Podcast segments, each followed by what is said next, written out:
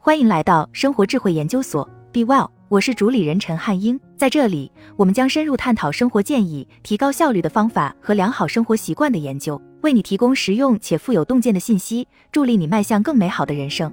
一天之计在于晨，如果你的一天是充满规划的，早晨元气满满的醒来，且高效的处理了重要的工作，那么你全天都会充满动力和热情。但如果你是以一种被动的方式醒来，潦草地查看电子邮件，紧张的踩点出门挤地铁去上班，那么你这一天很可能都会充满压力。如果你能花时间为自己培养一些良好的晨间习惯，你也会每天充满更多的精力和活力。这里有五个建议可以帮助你开始，快来学习吧。一、设定一天的节奏。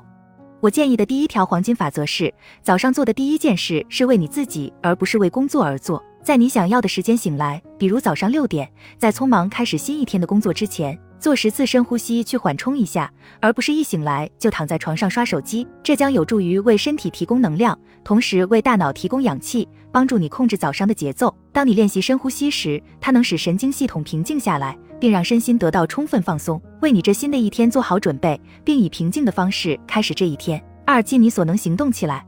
开始工作前，至少做二十分钟的运动，快走、慢跑、骑自行车、游泳、瑜伽练习。或任何其他能让身体动起来的常规运动都可以。这不仅对你的心血管系统和身体健康有好处，对心理健康也很有益。如果可以的话，到户外去呼吸一下新鲜空气，这会促进血清素的产生，让你一整天都精力充沛。这也为你的规律作息奠定了基础，能够让你晚上睡个好觉，简直是双赢。顺便说一句，不一定非要做高强度的运动，如果你喜欢的话，可以简单的进行晨走。但不要带手机，走路的时候想一想今天一天要做的事情，这样你就可以为接下来的一天储蓄能量，理清思路。三、冥想练习，在你快速运动或晨走之后，是时候再次找到一个平静的时刻，做一会儿简短的正念冥想练习了。可以是两分钟、五分钟或十分钟，就静静的坐着，任由你的想法和思绪碰撞。这可能是你一天中最后几分钟的平静，但它会帮助你变得清醒。在工作压力下保持冷静，你可以聚焦在呼吸和身体上，享受当下。这也是一种注意力训练的形式，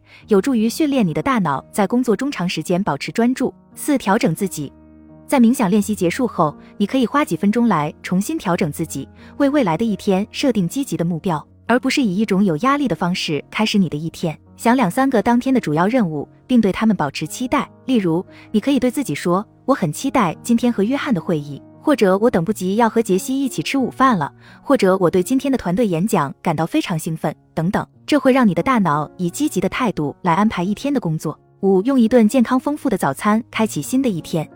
无论你是在家吃早餐，还是在公司食堂吃早餐，请花点时间享用一些有营养的东西来滋养身体，而不是着急出门前只喝几口咖啡敷衍了事。身体需要能量来为即将到来的一整天提供能量。此外，经过一个晚上的睡眠。大脑消耗了人体百分之五十的葡萄糖，所以你需要用健康的早餐来补充能量储备。可以考虑早点起床来做一顿健康早餐，或者准备一些简单的东西，比如健康的奶昔。试着不要匆忙吃饭，因为那样你这一天剩下的时间也会感到匆忙。记住，细嚼慢咽去享受食物的美味。我听到你在抱怨，我早上根本没有时间做这些，我太忙了。关键是你要控制自己的生活节奏，安排好起床时间和做好规划，这样你就可以避免忙碌，而是会成功的度过接下来的一天。不要强迫自己一次做以上所有这些事情，你可以从一个习惯慢慢开始，例如早上散步或锻炼。一旦你建立了这个习惯，再去增加另一个习惯，比如冥想练习或健康早餐，这被称为习惯堆积或习惯锚定，